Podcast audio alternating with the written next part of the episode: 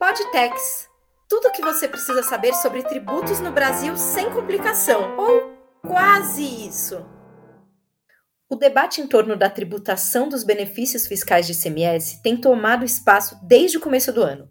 A última movimentação em relação ao tema veio com a edição da MP 1185, que cria um inédito sistema de aproveitamento de créditos fiscais.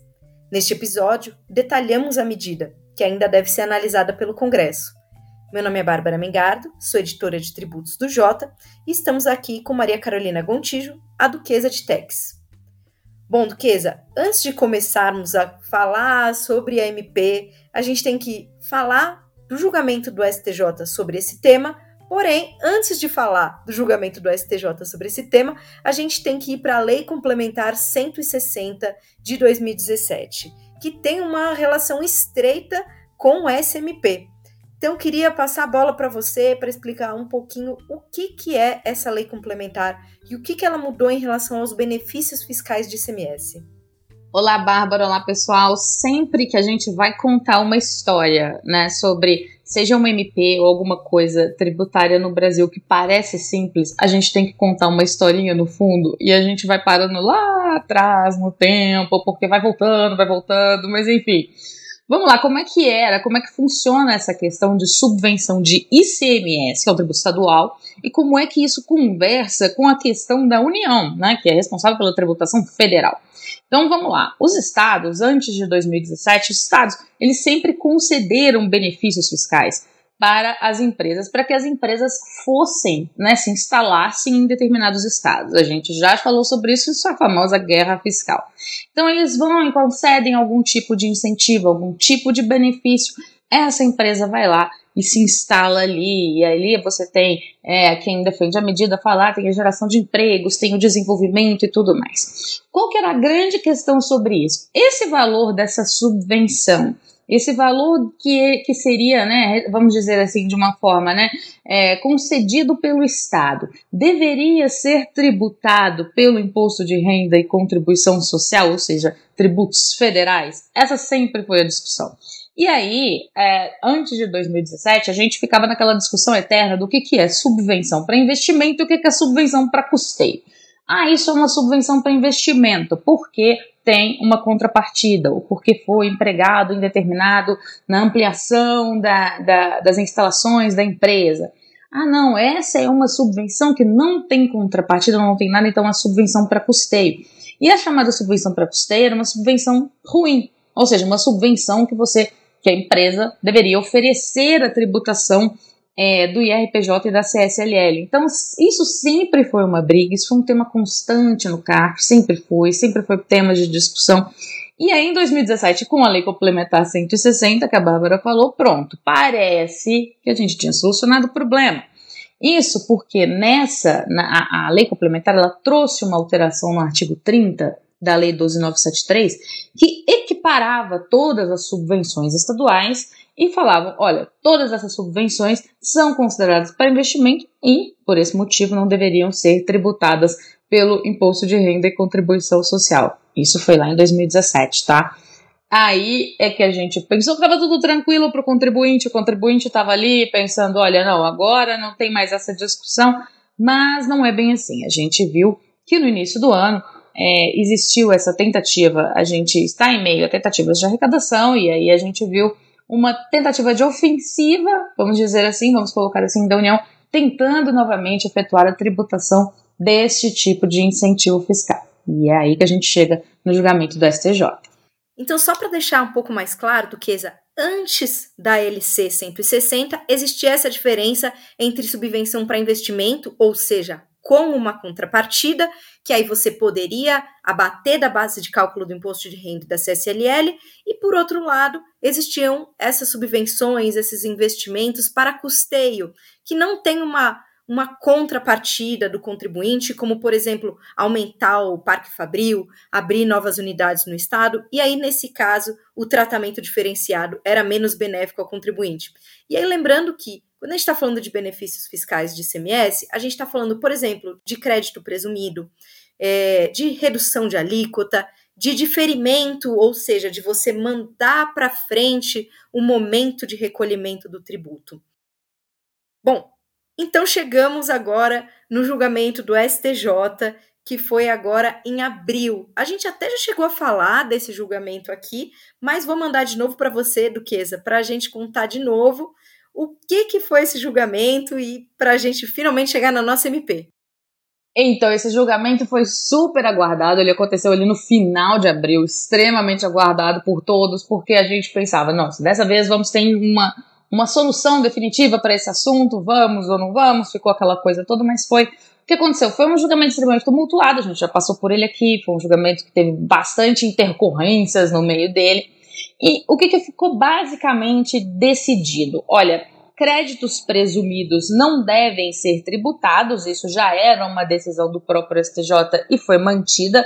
Né, ele, eles é, repassam novamente esse ponto. Crédito presumido, então, independente de quaisquer requisitos, não serão tributados pelo IRPJ e CSLL. E os demais benefícios, aí, como a Bárbara citou, redução de alíquota, redução da base de cálculo, redução de ferimento, seja qual for, que a, gente costuma chamar talvez de incentivos negativos, eu não gosto muito dessa expressão, mas algumas é, pessoas usam essa expressão de incentivos negativos, é, isso, esse sim, deveriam o quê? Observar o disposto no quê? Na Lei Complementar 160. Então a gente deu volta, deu volta, deu volta, parou exatamente no mesmo lugar, porque é, observando as condições do artigo 30 né, e, da, e do artigo 10 também da Lei Complementar 160, o que, que ele fala? Olha, tem que separar isso na reserva de lucros, você não pode distribuir, tem lá uma série de requisitos. Então, assim, foi como se a gente andou, andou, andou, andou em círculo, não conseguiu chegar em lugar nenhum, mesmo após a publicação né, do, do aguardado né, acordo na época, continuamos também, tanto contribuintes quanto o próprio governo, nessa situação, né, os próprios contribuintes aguardando, vendo o que, que deveriam fazer, e aí que a gente chega na MP 1185 de, 20, de 23, que é o seguinte: vamos mudar o jogo inteiro? Vamos mudar tudo no jogo? Vamos colocar algo inédito para ser discutido? E aí que a gente chega no dia 30 de agosto de 2023 e é essa MP que a gente vai discutir agora. A gente falou bastante aqui sobre a Lei Complementar 160, sobre essa questão de equiparar investimento e custeio.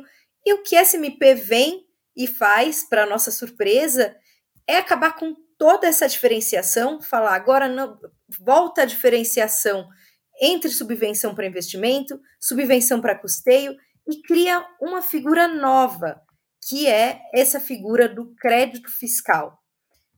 Bom, vou passar de novo para você, Duquesa, para você falar um pouco mais sobre esse tema para gente. Vamos lá, essa, essa MP é uma MP que eu gosto de, de, de brincar, que ela é uma MP que você tem que ler ela de trás para frente, porque ela começa lá, né, lá no final dela, ela revoga uma série de artigos entre eles o próprio artigo 30, que é esse aqui que a gente está discutindo e falando sobre ele. Então ela muda completamente as regras do jogo. É, foi uma, foi uma, uma percepção interessante, porque do mesmo do, do, ponto de vista, vamos pensar assim, legal, que a gente não consegue sair do lugar do que é uma subvenção para custeio, para investimento, fica ali nessa diferenciação de crédito presumido, o que, que não é essa insegurança jurídica. O que acontece com a MP 1185, ela, ela vira o jogo e fala o seguinte: olha, agora não me interessa mais o, o nome que você dá para isso ou o que você está recebendo do Estado para estar nesse Estado. Não me interessa mais a sua subvenção. O que eu vou fazer? Tudo que você receber, né, toda a sua subvenção será tributada, sim, pelo IRPJ, CSLL, PIS e COFINS. Então ela já começa assim: tudo será tributado. IRCS, PIS e COFINS independente do que você chama. Então, ah, crédito presumido. Então, independente do que você chama, independente do nome que você dê para essas subvenções. E qual o mecanismo que foi utilizado na MP para tentar neutralizar e não tributar investimentos? O que ela diz? Olha, eu vou te conceder, né? A União diz, então eu vou te conceder um crédito tributário sobre o valor que você tem de depreciação e amortização. Ou seja, aí que vem né, o, o, o pulo do gato. Ele vai pegar exatamente aquilo que a empresa efetivamente investiu, né? Então vamos lá na, na, questão do investimento, vai pegar exatamente o que foi investido e vai dar um crédito, né, ali dentro, né, um crédito fiscal ali dentro do IRPJ de 25% sobre esse valor da depreciação e amortização. Qual é o grande problema aqui que a gente vê? é, para os contribuintes. Essa depreciação ela acontece ao longo de um tempo gigantesco, ao longo de um tempo muito grande. Então, esse crédito vai ser desse tamanho, vai, não vai ser um crédito expressivo, vamos dizer assim. Então, assim, se a gente está falando de longos investimentos, empresas, por exemplo, fábricas inteiras, parques fabris, que saem daqui para se instalar em uma outra região, é um investimento muito alto, definitivamente muito alto, mas que ele, para se depreciar, e a gente está falando de um aspecto contábil, ele vai ao longo do tempo, durante bastante tempo. Então eu só vou ter o crédito fiscal sobre isso. Essa é uma maneira que foi encontrada de não tributar o investimento e de fato tributar aquela, vamos dizer assim, receita que a empresa conseguiu com a subvenção. E vamos lá, vamos fazer um exemplo bem simples. Se uma empresa, por exemplo, ao longo se instala, né, faz um investimento de 5 bi para se instalar em determinado estado, e durante 20 anos, que é o tempo, vamos supor, da amortização, estou colocando números aqui gerais para a gente pensar, ela recebe 20 bi de subvenção, porque a subvenção está ligada efetivamente às vendas, né, efetivamente ao ICMS dela. Então, o que, gente, o que acontece é que ela teve ali o que é um raciocínio bastante simples, 15 bi de receita. Então, esse valor, deve, definitivamente, se a gente for considerar, ele deveria ser tributado pelo IRPJ e a CSLL.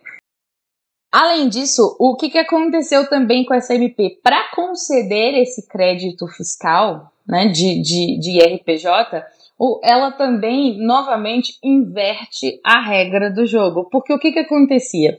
Para a empresa sofrer, né, ali, vamos dizer assim, um auto de infração e ter que pagar o imposto de renda, contribuição social sobre a subvenção, para a Receita Federal classificar aquela subvenção como, olha, isso aqui é custeio, isso aqui é investimento, isso deveria, você deveria ter uma fiscalização da Receita Federal em cima dessa empresa. Então, assim, é lógico que você tem uma limitação de pessoal, você tem uma limitação territorial, a gente está falando num, num país gigantesco, então você tem uma série de limitações.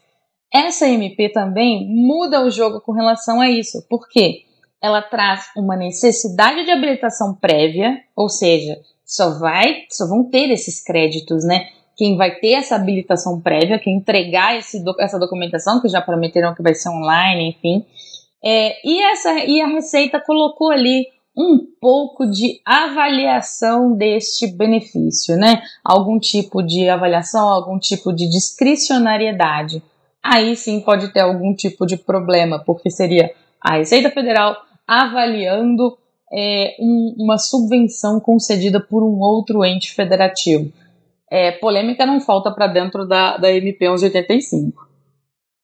E eu acho que uma das principais questões que surgiram quando apareceu, né, quando foi editada a SMP, era em relação a quais benefícios fiscais de ICMS são abarcados né, pela MP surgiram muitas dúvidas em relação a crédito presumido de CMS. O crédito presumido de CMS entraria na SMP, e aí só fazendo um pequeno parênteses em relação ao que o STJ já decidiu sobre isso, o julgamento do STJ em relação a crédito presumido foi um pouquinho diferente em relação aos outros benefícios fiscais de CMS. Em relação ao crédito presumido de CMS, eles entenderam que tributar pelo imposto de renda e pela CSLL seria um, ferir, digamos assim, o pacto federativo, porque seria, na prática, a União tributando algo que foi dado pelos estados. Bom, quando a MP saiu, surgiram muitas dúvidas em relação a, afinal de contas, crédito presumido de CMS entra?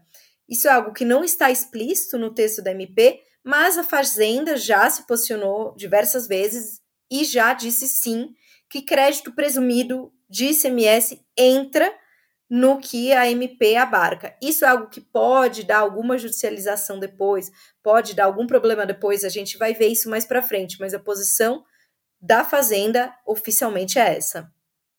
E é uma questão assim, é tão interessante, porque quando a gente a gente vê uma MP como essa, né, que ela é tão pequenininha ali, então são poucos artigos e tudo, mas ela tem ela, ela tem ela é cheia de é, pontos capciosos, onde você vai vendo e você, olha, isso não quer dizer exatamente isso, ou essa questão até dos créditos presumidos. Por quê?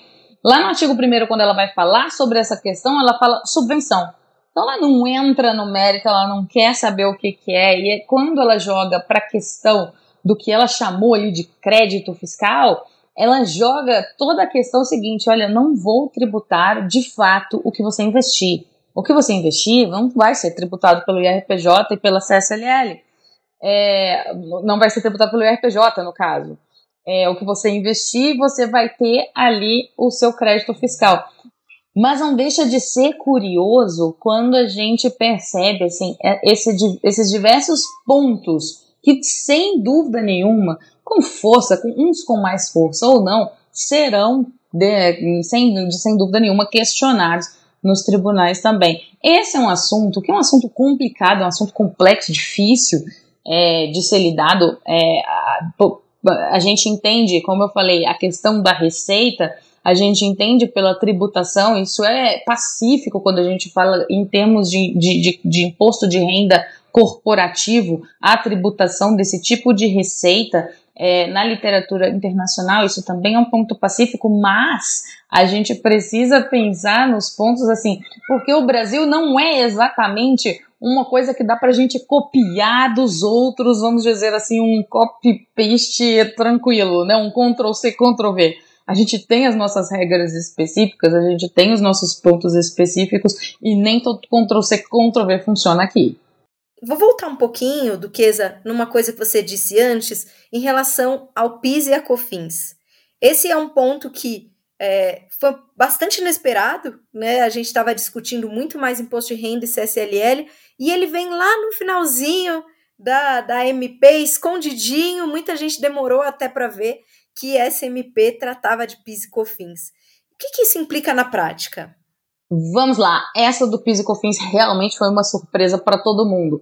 É, como, como a Bárbara muito bem disse, estava escondidinho lá nas revogações, lá no, no, último artigo, bem pequenininho, quem prestava atenção que estava lá, olha, está revogado isso daqui, que é justamente o artigo que dizia que as subvenções não seriam tributadas pelo PIS e pela COFINS. Qual que é o grande problema que a gente vê aqui? A gente sempre discutiu, e eu acho que essa questão da receita, como eu coloquei, é, a gente tem exemplos na literatura é, é, internacional, não que o Ctrl-C, Ctrl-V caiba é, nesse caso, mas a gente, quando a gente fala de PIS e COFINS, a gente está falando de, um, de, de, de tributos que é, nem os, próprios, nem os próprios tributaristas talvez entrem em consenso sobre isso. Tem alguns, por exemplo, que chamam de tributos diretos, outros de indiretos. É, coisas que só acontecem no Brasil.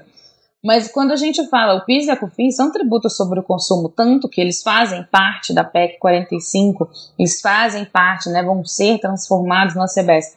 E quando você tem um tributo sobre o consumo, tributando uma subvenção de um outro imposto sobre o consumo, não deixa de ser algo extremamente é, anacrônico, para dizer o mínimo.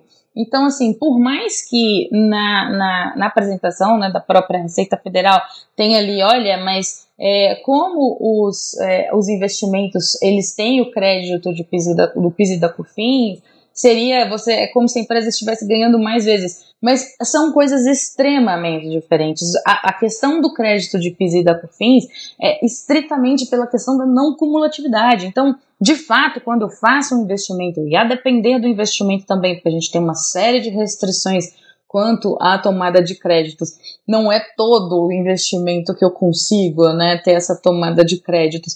Você coloca aquilo ali como uma, vamos dizer assim, uma é, usando aquilo ali como um modelo. Olha, já que você toma crédito, então você tem que oferecer a tributação. Não faz sentido no modelo quando a gente está pensando que o PIS e COFINS, ele, é, a ideia seria é, usar né, da não cumulatividade. Então, assim, é, foi uma surpresa para todo mundo, não só uma, foi uma surpresa bastante ruim. Essa sim, não, eu, eu, pelo menos, particularmente, entendo que não encontra respaldo. Você tem uma, uma situação bastante anacrônica como eu disse, de um, um, tributo sobre o consumo, tributando uma subvenção de um tributo sobre o consumo. Enfim, é algo para a gente pensar ali é, em como resolver, mas de fato é, não me parece o caminho correto, em hipótese nenhuma, pelo menos do ponto de vista técnico. E aí, paralelo a isso, vale dizer que ainda existem julgamentos pendentes no judiciário em relação a esse tema ou temas semelhantes. Por exemplo, O STJ, o Superior Tribunal de Justiça, pode julgar, sob o rito dos recursos repetitivos, de novo a história do crédito presumido de CMS na base de cálculo do imposto de renda e da CSLL. Aí, nesse caso, como a gente já teria a MP, valeria para o período anterior a 1 de janeiro de 2024, que é quando a MP efetivamente começa a valer. Mas, como é um julgamento sob o rito dos recursos repetitivos, significa que a segunda instância, a primeira instância e o CARF precisam necessariamente seguir o entendimento do STJ. E também o próprio Supremo pode julgar a discussão sobre inclusão dos créditos presumidos de ICMS, agora na base de cálculo do PIS e da COFINS. Então, para falar que se o cenário não está complexo, a gente pode ter ainda a figura do judiciário analisando esse tema. Mas isso é um tema para outro podtex mais para frente, se e quando vierem esses julgamentos. Por hoje, a gente fica por aqui. Queria agradecer muitíssimo Maria Carolina Gontijo, a Duquesa de Tex. Eu sou Bárbara Mengardo, editora de tributos do Jota, e esse foi mais um Podtex. Até mais! Você conhece o J Pro Tributos? Nós desenvolvemos um serviço para dar mais transparência e previsibilidade sobre a tributação no Brasil, com acesso à melhor cobertura do CARF, além de um acompanhamento detalhado das principais decisões do STJ e STF e das movimentações do Legislativo e Executivo federais, nossos assinantes conseguem antecipar as movimentações que impactarão os seus negócios. Acesse j.info/protributos e solicite um período de teste gratuito.